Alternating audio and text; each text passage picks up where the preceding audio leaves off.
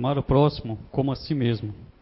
Fazer aos outros o que gostaríamos que fizessem por nós é a expressão mais completa da caridade, pois resume todos os deveres em relação ao próximo. Não há guia mais seguro sobre isso do que ter como regra fazer aos outros o que desejamos para nós.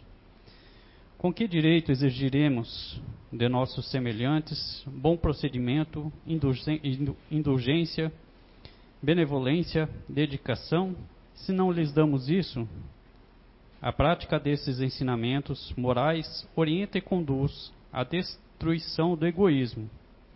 Quando os homens as tomarem como regra de conduta e como base de suas instituições, entenderão a verdadeira fraternidade e farão reinar entre eles a paz e a justiça.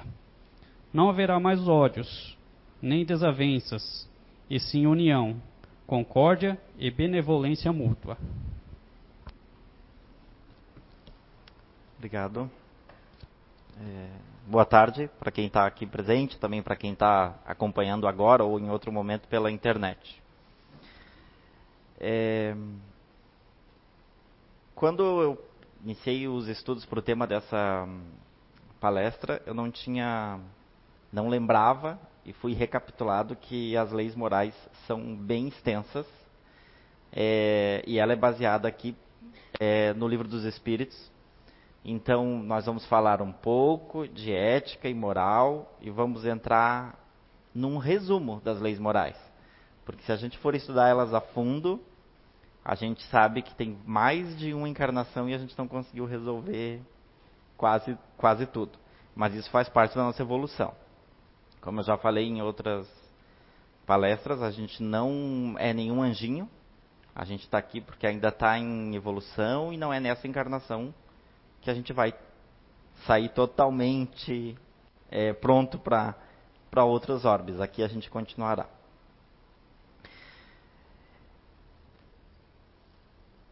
Aqui eu coloquei uma cronologia disso que eu falei da questão da, da evolução porque a gente fala em estar tá evoluindo, estar tá evoluindo, mas a gente nem se dá conta do tempo que tem as informações e a gente muito mais vivencia as informações do que vai estudar.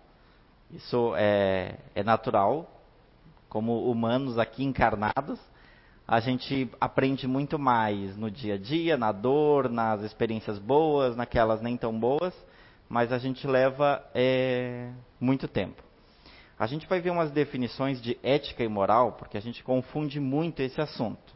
Até eu mesmo estudando, é difícil. Tem horas que elas estão lado a lado, tem horas que elas são bem antagonistas. Mas, é, principalmente, a gente, aqui na Casa Espírita, vai, faz, vai falar das leis morais, codificada por Allan Kardec no Livro dos Espíritos. É, a gente vai ver para frente que é, moral está muito, por definição, está muito relacionado a dogmas religiosos. Mas tem outros métodos de moral e de definição que a gente vai falar para frente, mas basicamente a gente vai seguir seguindo a, a sequência do livro dos Espíritos. É, ética é a parte da filosofia responsável pela investigação dos princípios que motivam distorcem, disciplinam ou orientam o comportamento humano. Então, quando a gente fala de ética, geralmente é muito mais fácil a gente lembrar os exemplos pelos outros e pelo negativo do que para memorizar o que, que é ética ou o que, que, o que, que é moral. Nós já vamos vou explicar isso aqui um pouquinho para frente. No a moral, daí já é um cada um dos sistemas variáveis de leis e valores estudados pela ética, caracterizados por organizarem a vida das múltiplas comunidades humanas. Você tem um pouquinho mais de detalhe na resposta, mas é, para ficar mais claro, eu trouxe dois exemplos de fora. São pessoas que eu particularmente tenho uma tendência a concordar no que eles falam. Um é católico, o outro se diz ateu mas eu gosto do que eles nos apresentam falando de ética e moral. É, o historiador Leandro Carnal, ele fala que ética é o que fazemos, independente do que os outros pensam ou veem. Moral é uma regra que pode estar atrelada a algum dogma religioso. Então a ética é aquilo que você faz até mesmo em pensamento. Muitas vezes a pessoa nem viu qual foi a tua opinião sobre aquilo, mas dentro da tua cabeça ali teve alguma divergência ou alguma intuição tua para a definição de ética. E o Mário Sérgio Cortella ele fala que moral é a prática de uma ética. Ética é o princípio. Eu tenho um princípio ético não roubar. O meu comportamento moral é se eu roubo ou não. Isso é uma para especificar um, um pouco a diferença de uma situação para outra. O que, que acontece com a ética e a moral? Digamos que, na, seguindo a moral, a nossa ética faz a gente tomar vários caminhos o tempo todo, durante todo o dia, durante a vida toda nossa, seja no âmbito profissional, pessoal, enfim, seja qual for o caminho. A gente vai estar confrontando com aquilo que a gente acredita e ou leu ou até mesmo por questão religiosa, aquilo que a gente aprendeu lá desde criança, e isso vai fazer a gente tomar decisões o tempo todo. E aí, por que que aquilo que define a, o que, que é ético ou o que não é, varia de pessoa para pessoa, vai depender da lei moral que você está seguindo. Aqui nós vamos explicitar um pouco mais as leis morais do Espiritismo. Mas existe leis morais de outras religiões completamente, eu não diria divergentes. É uma outra linha de pensamento. E aí a ética vai variar das leis que você está usando para se decidir. É, as leis morais, isso aqui foi uma percepção minha que eu não tinha até então. Ela é bem extensa, são 12 capítulos é, compreende o livro terceiro. Ele vai da pergunta 614 a 919. Isso dá mais de 300 questões, comentários, respostas, falando sobre as leis morais. Então, na verdade, a gente sabe aonde está e se eu tenho uma dúvida, onde eu posso pesquisar. Mas a gente não faz isso com uma certa frequência ou não se vê na necessidade de fazer. É, então, o que, que eu fiz? Eu peguei todas as leis e separei algumas perguntas e respostas só para a gente refletir. Não vou entrar a fundo, mais ou menos para a gente ter um conhecimento, agregar um conhecimento, e tem um material que a gente pode, se assim puder, estudar, né? Mas para ter uma ideia da lei divina ou natural. É, é, já comenta lá, né? A lei natural é a lei de Deus é, temos acesso e vamos se aprofundar em todas as leis. Mas não nesta existência a gente vai conhecer, praticar, é, seguir tudo nos seus é, mínimos detalhes, porque vai da nossa evolução. A gente vai falar mais para frente também disso. É, onde está escrita a lei de Deus? Quando foi perguntado aos espíritos, geralmente quem já leu parte do livro ou pode ver que muitas vezes ou a resposta ela é um, é um chacoalhão na gente, ou é com uma pergunta só para mostrar como a gente sabe a resposta. E os espíritos dizem que a, a lei está escrita na consciência. É aquela situação que quando a gente se depara com uma situação de certo ou errado, geralmente a gente sabe o que, que é o certo e o errado. A gente vai unir, tem o anjinho no lado do ombro, o diabinho no outro lado do ombro, a gente vai alimentar um mais, outro mais, para tomar uma decisão e, como humanos que somos, se apoiar naquela decisão como se fosse a mais certa. Mas no nosso consciente a gente já sabe o que, que é certo e o que, que é errado. Basta refletir um pouco. É, qual a definição se pode dar da moral? Aí isso que a gente falou antes foi definições é, dicionários e pessoas que criaram a sua própria definição. Lá na, no livro dos Espíritos eles é, comentam né, que a moral é a regra do bem proceder, isto é, de distinguir o bem do mal. Funda-se na observância da lei de Deus, o homem procede bem quando tudo faz pelo bem de todos, porque então cumpre a lei de todos, a lei de Deus, corrigindo. É, basicamente, o que que quando a gente está em dúvida se a gente está sendo ético ou não em alguma atitude, pela lei divina ou natural é só a gente pensar se isso está fazendo bem ou mal a outras pessoas. A gente também, mas se envolve prejudicar alguém ou dificultar alguma coisa para alguém, já está ali a resposta que você não está sendo ético com a lei divina é, natural. E já está a consciência disso. Lá no livro fala da lei da adoração. É, eu acho que essa questão é uma questão é, do termo usado na época e hoje está muito na moda e todo mundo fica hashtag gratidão e agradecendo várias coisas, mas a gente não sabe o que está agradecendo de fato de dentro do coração. Mas enfim, é a lei da gratidão. Então trata-se que existe uma lei moral que a gente deve ser grato. É, então essa, já comentei aqui em outras situações, que se a gente parar para pensar, a gente tem motivos para agradecer o tempo todo. A gente ficaria falando gratidão ou muito obrigado o tempo todo. Porque por mais momentos difíceis que a gente tem na vida, na maioria deles a gente é feliz. Com aquilo que a gente conhece de felicidade. É... E aí a pergunta fala: em que consiste a adoração? Aí é uma resposta simples: na elevação do pensamento a Deus, deste, pela adoração, aproxima o homem sua alma. É, geralmente, quando a gente para para refletir, fazer uma oração final do dia, alguma coisa, geralmente a gente fica calmo, a gente fica, digamos assim, de bem conosco mesmo.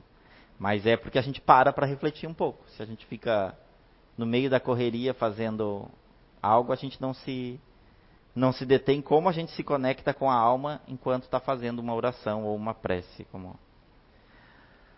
Aí fala também do agrada a Deus a prece. É, a prece é sempre agradável a Deus, quando ditada pelo coração. Aquilo que eu falei, muitas vezes a gente faz a oração, ou até mesmo numa correria, ou por pressa, ou eu deixo para fazer a oração quando eu já estou quase dormindo, eu nem termino a oração. Muitas vezes eu só sei que comecei, mas não nem concluo ela. Mas é de. faz parte de uma lei moral a gente agradecer tudo que a gente tem aqui nesse plano encarnado e a gente vai seguir agradecendo mesmo no plano desencarnado.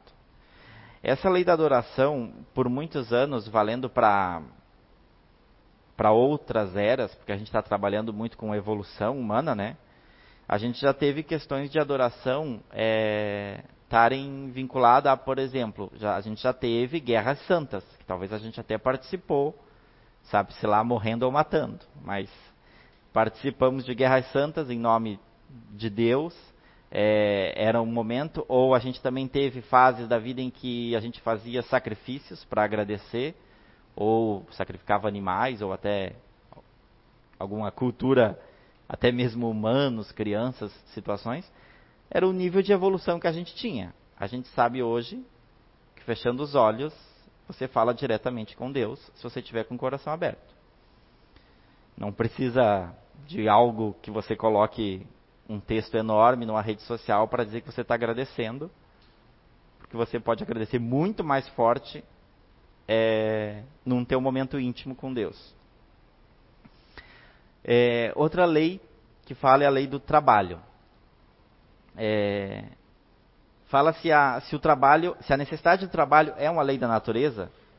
Então, sim, o trabalho é lei da natureza, por isso mesmo que constitui uma necessidade. E a civilização obriga o homem a trabalhar mais, porque ele aumenta as necessidades e os gozos. É, quando a gente fala trabalho, é ser útil. Não é que a gente considera que trabalho é só quem trabalha em algum lugar, sai de casa e vai a outro, outro lugar. Trabalhar não é prestar um serviço para alguém ou para si próprio, é ser útil voltando lá naquele início que gente, tudo que a gente faz meio que tem que estar tá pensando no que que isso muda para a sociedade. A gente vive em sociedade, então é, é essa questão.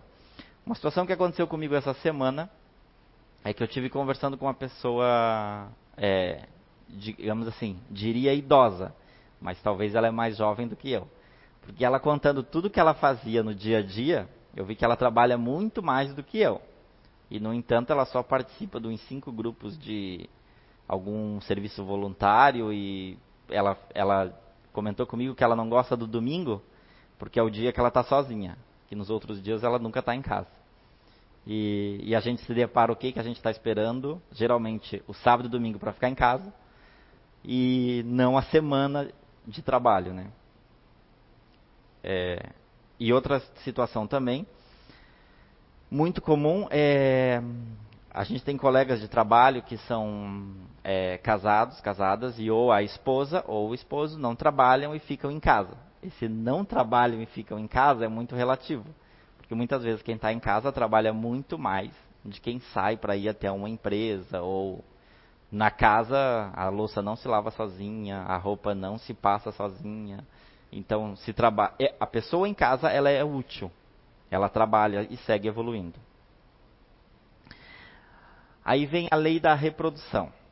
Essa lei aqui é até meio tabu ainda nos dias atuais, porque a gente esquece do nosso nível de evolução e a gente compara muito as leis morais de uma credo, de uma religião com outras.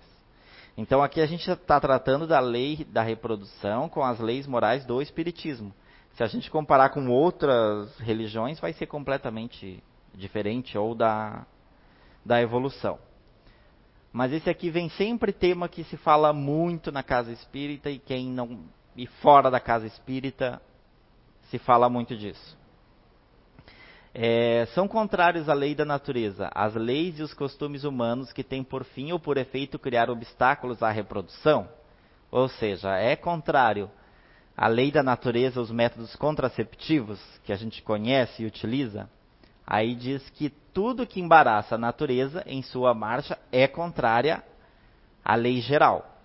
Então, teoricamente, se a gente só ler essa pergunta aqui, você vai entender que é, sim, é contrário à lei da reprodução, utilização de métodos contraceptivos. Por isso que tem que continuar lendo, não pode parar nessa pergunta. É, entretanto, há espécies de seres vivos, animais e plantas, cuja reprodução indefinida seria nociva a outras espécies e dos quais o próprio homem acabaria por ser vítima. Pratica ele ato repreensivo impedindo essa reprodução? É, Deus concedeu ao homem sobre todos os seres vivos um poder de que ele deve usar sem abusar. Pode, pois, regular a reprodução de acordo com as necessidades não deve opor-se-lhe sem necessidade. O que, que, é a minha interpretação aqui? É que, de acordo com o nosso livre-arbítrio e conhecimento, pensando no bem maior, a gente pode utilizar métodos contraceptivos. Isso não vale só para os seres humanos. Quando a gente está falando aqui, ó, quando a gente castra um animal, a gente está impedindo a lei da reprodução. Mas será que eu não estou impedindo de ter um monte de cachorro na rua, um monte de gato na rua que a gente tanto vê por aí? Então a gente tem que analisar também o efeito que isso dá. É, eu sei que tem religiões que é muito comum o casal não utilizar métodos contraceptivos, porque Deus mandou vir ao mundo e procriar e se multiplicar. Só que se você pensar como será a vida do teu sétimo filho, como será a vida do teu oitavo filho hoje em dia, Antigamente se tinha 12, 13 filhos porque todo mundo trabalhava. Hoje em dia, se você tem um filho, você hoje em dia a gente tem a noção da responsabilidade que é a criação dessa criança. E se você tiver dois, se você tiver três, se você tiver sete, será que você não está indo em desacordo com a lei da natureza porque você está de certa forma prejudicando ou alguém ou não? Isso é interpretação minha. Mas eu entendo que os métodos contraceptivos também servem como consciência para não gerar outros problemas para você ou para os seus filhos. E ainda tem mais. Que se deve pensar do usos cujo efeito consiste em obstar a reprodução para a satisfação da sensualidade. Aí fala aqui. É, isso prova a predominância do corpo sobre a alma e quanto o homem é material a gente tem que ter consciência que a gente também está numa fase de evolução que a gente, aqui encarnado, é mais carne do que espírito. Então é natural que nessa fase da vida a gente ainda passe por isso. Já passou no passado, vamos chegar a um momento que a gente não vai precisar da parte, digamos, sexual, mas não não tem nada a ver com essa encarnação. É ignorar isso. Isso é normal e aqui a gente é matéria, é carne, não é nenhum pecado. O pecado a gente vai falar lá na frente das paixões e dos excessos. Lei da conservação. É, é lei da natureza e o instinto da conservação. É, sem dúvida, todos os seres vivos o possuem, qualquer que seja o grau de sua inteligência. É, de certa forma, a gente tem, de uma forma inata, a situação de sempre, de alguma forma, estar protegendo a nossa vida. Consciente ou até mesmo inconscientemente, a gente quer permanecer aqui. É, mesmo sendo espírita, a gente fala, ninguém quer morrer, né? Porque é, é natural, é muito mais matéria nessa parte do encarnado aqui, né? É muito mais matéria do que espiritual, mas a gente sempre vai estar constantemente querendo a conservação, a manutenção. Então, mesmo que não seja nossa, a gente inconscientemente está querendo que o planeta siga é, bem para que filhos, netos e assim as populações seguintes consigam viver. A gente quer manter as coisas. Isso é, é natural. É uma lei moral. É, como o homem pode conhecer o limite do necessário? Aquele que é ponderado o conhece por intuição. Muitos só chegam a conhecê-lo por experiência e a sua própria custa. Então, aquilo, é, tudo é dado para nos aprender. Então, muitas vezes a gente não quer alguma coisa que não tem nada a ver com a nossa conservação aqui apenas porque a gente quer. E às vezes a gente não dá valor para a nossa conservação aqui também. Muitas vezes a gente tem alguma doença para dar valor para a saúde, muitas vezes a gente perde alguma coisa para dar valor, seja para uma casa ou para alguma coisa assim. Não que você vai ter o objetivo do materialismo, mas a gente só aprende a manter as coisas geralmente ou quando é difícil conquistar ou depois que perde. Então é o ponderado vai conhecer por intuição. A maioria a gente ainda vai conhecer por experiência própria. O que, que é o limite do necessário aqui nessa encarnação? É... Lei da destruição. É lei da natureza a destruição? É... Preciso é que tudo se destrua para renascer e se regenerar. Porque o que nós chamamos de destruição, na verdade, é uma lei moral, natural, que é transformação. Então a gente sabe que a própria Terra, que é onde a gente vive hoje, passou por N transformações para a gente estar tá hoje nessa condição que está. Inúmeras situações já aconteceram no nosso planeta, de certa forma, para melhorar depois. É, a gente não entende muitas vezes essas situações por uma questão natural. A gente entende por uma dificuldade e a gente se pega ou na reclamação ou na ou na descrença de Deus, porque que Deus é esse que faz um tsunami que mata 200, mais de 200 mil pessoas. É, é só uma questão de transformação. E a gente também não tem consciência, é, isso aqui, de face na terra, algum dia a guerra desaparecerá? Sim, quando os homens compreenderem a justiça e praticarem a lei de Deus. É, a gente também não tem ideia de, do que, que são essas transformações que nós chamamos de destruição, são geradas por nós mesmos ou são geradas pelo, pela simples evolução. Então agora, nesse momento, está todo mundo falando em coronavírus, em que como se fosse uma, uma destruição em massa da população da Terra. Aí tem quem fica crendo em é, teorias de conspiração que alguém criou, que é, como espíritas, é, eu acho que cabe a nós é, voltar para dentro de nós mesmos. Se eu estou preocupado se é uma conspiração, se foi criado, se não foi criado, isso não muda em nada a minha vida, gente. Vamos se conscientizar do que, que a gente tem para se proteger, como qualquer na verdade, os, as orientações de proteção é higiene. Higiene não tinha nem que estar tá relacionada à proteção alguma alguma situação como essa, mas é isso que a gente precisa. E enquanto a gente fica se atendo aos detalhes lá de fora, tem outras situações que a gente nem dá importância. Porque a gente é levado pela mídia. Não estou dizendo que a mídia está errada, mas é, eu vi hoje na internet que é, hoje em dia se mata muito mais mulheres de feminicídio do que o coronavírus. Só que o feminicídio não altera a bolsa de valores, o coronavírus sim. Então, quando mexe no bolso das pessoas, as pessoas criam N mecanismos para fazer isso voltar para os bolsos. Então, a gente tem que estar mais atento no que, que realmente é. Não é ignorar, mas também não é um, um momento de fim do mundo ou de desespero. Tem coisas muito maiores que a gente não está olhando.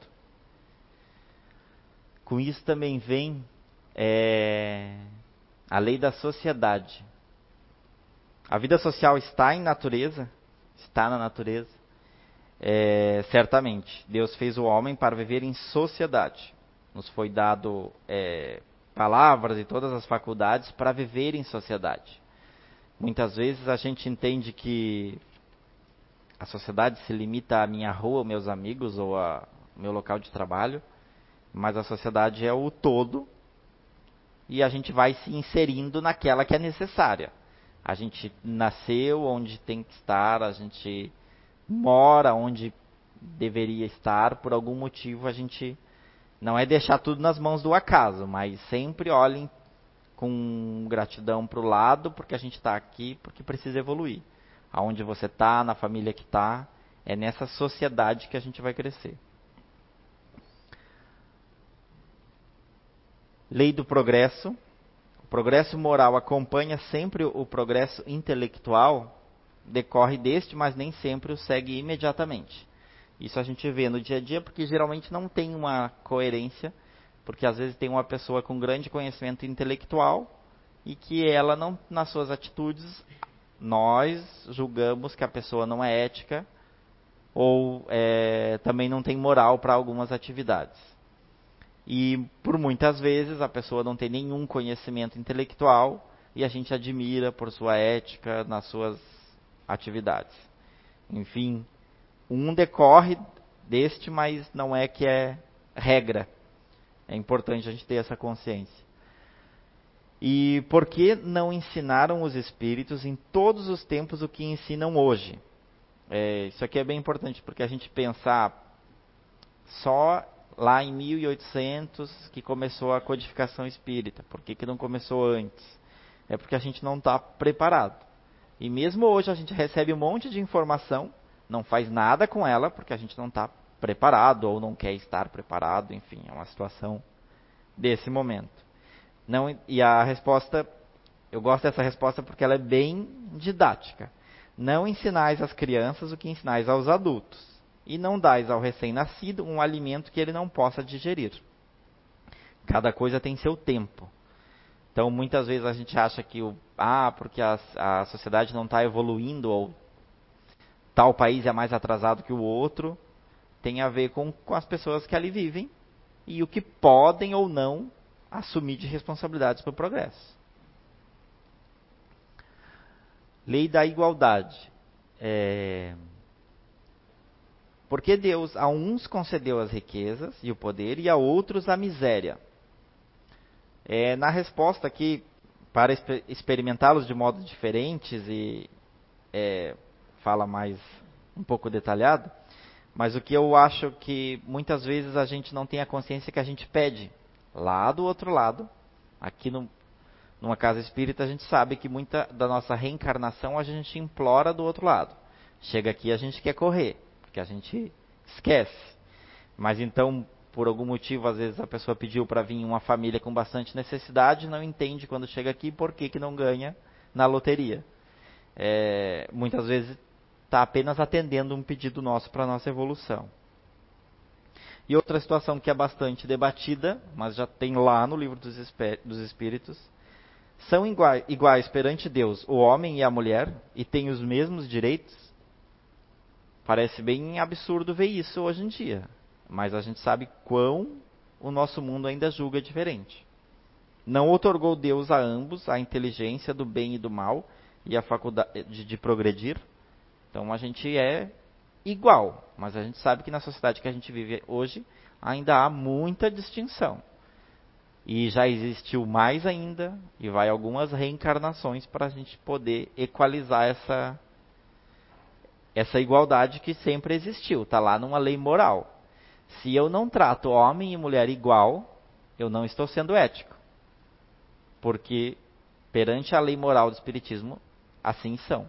Mesmo sendo tão lógico, a gente sabe que hoje muitas mulheres têm salários inferiores aos homens no mesmo cargo. Em alguns países a carga horária é distinta, se é para homem ou para ou para mulher, e é uma coisa que vai já evoluiu, mas ainda vai muito para evoluir. Lei da liberdade. É, tanto aqui na primeira pergunta como na segunda, que fala do livre-arbítrio, na verdade a lei da liberdade é a nossa consciência trabalhando junto com o livre-arbítrio.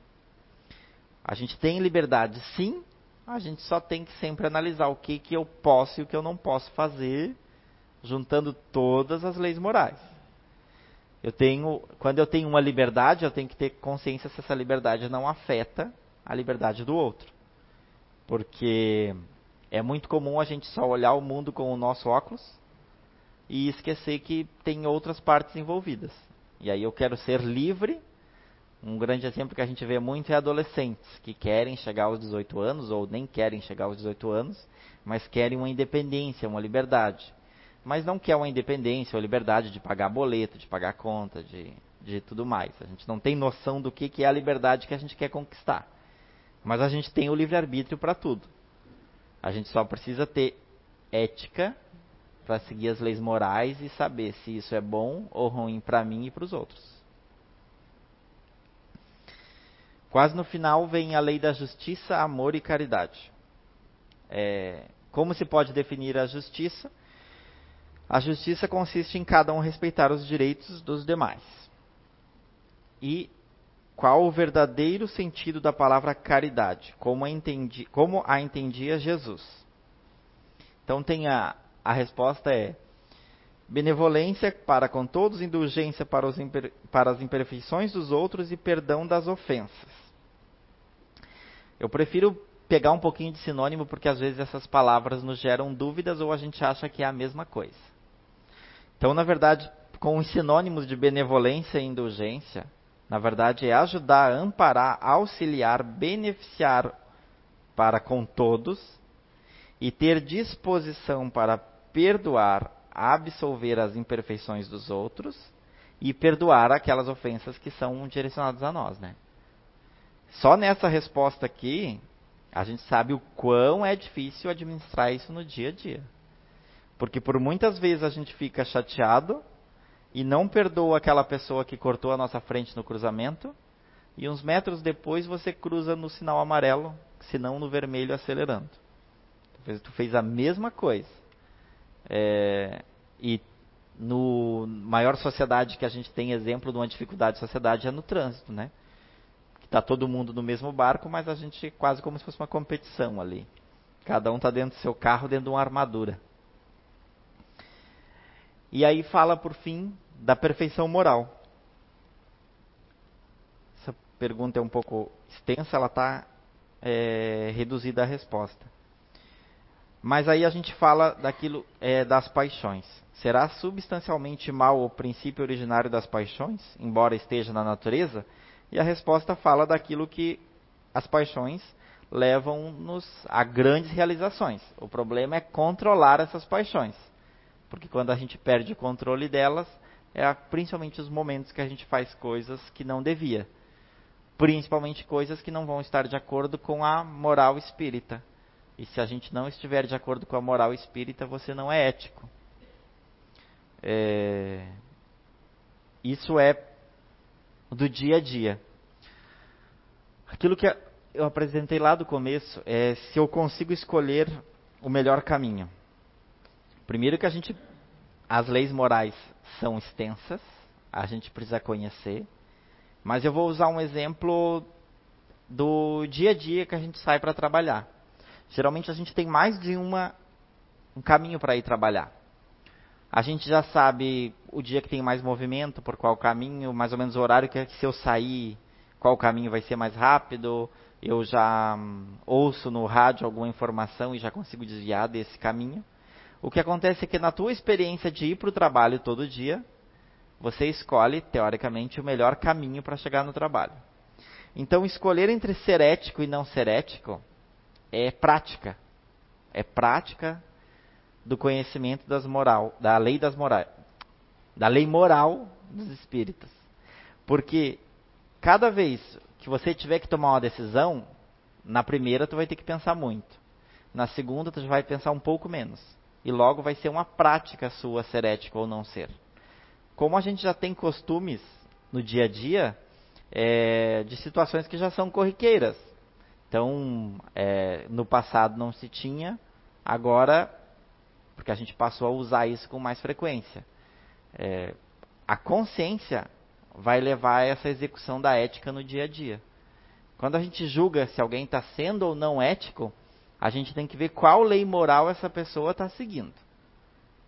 Para depois você entender se a pessoa é ética ou não. Muitas vezes, é, eu posso observar uma situação ah, porque aquele geralmente é muito falado isso em ética na medicina. Ah, porque tal médico não é ético e tal é tal médico é, é ético ou tal enfermeiro não foi ético. Mas você conhece as leis morais da medicina para julgar ou não? Na nossa consciência, mais ou menos tem uma regra, mas é pela nossa visão de mundo. Então, é, em resumo, a gente tem que conhecer as leis morais para interpretar se é ético ou não é. É um pouco confuso, mas é no dia a dia. E para finalizar, eu ia usar uma frase de uma amiga minha que a mãe dela ensinou para ela, não sei se eu já falei aqui, que muitas vezes no trabalho a gente pega em situações que a gente fica em dúvida se está fazendo certo ou não está, o que, que é. E aí, volta e meia na reunião, ela perguntava o que Jesus faria em seu lugar. Aí a gente começava a quebrar a cabeça para e geralmente a resposta de todos era a mesma. Então, quando você tem um parâmetro para tentar imaginar do que, do que fazer, você vai ter uma tendência a ser mais correto. Esse era o, o final. É, o que que eu dois resumos que eu tenho dessa palestra. Vendo um pouco de leis morais, é, eu vi como o tema é um pouco técnico, e eu tenho uma tendência a ser um pouco mais racional. Então, é, é, aquilo que a gente fala quando a pessoa é ética ou não é ética, não tem, ah, ele é meio ético, ou é bem ético, ou é pouco ético. A gente tem que conhecer as leis morais para aplicar no dia a dia as nossas ações. E se você vai ser ético ou não, é basicamente as leis morais que estão respondendo para você mesmo dentro da sua consciência. Era isso. Quero agradecer. Tá bom?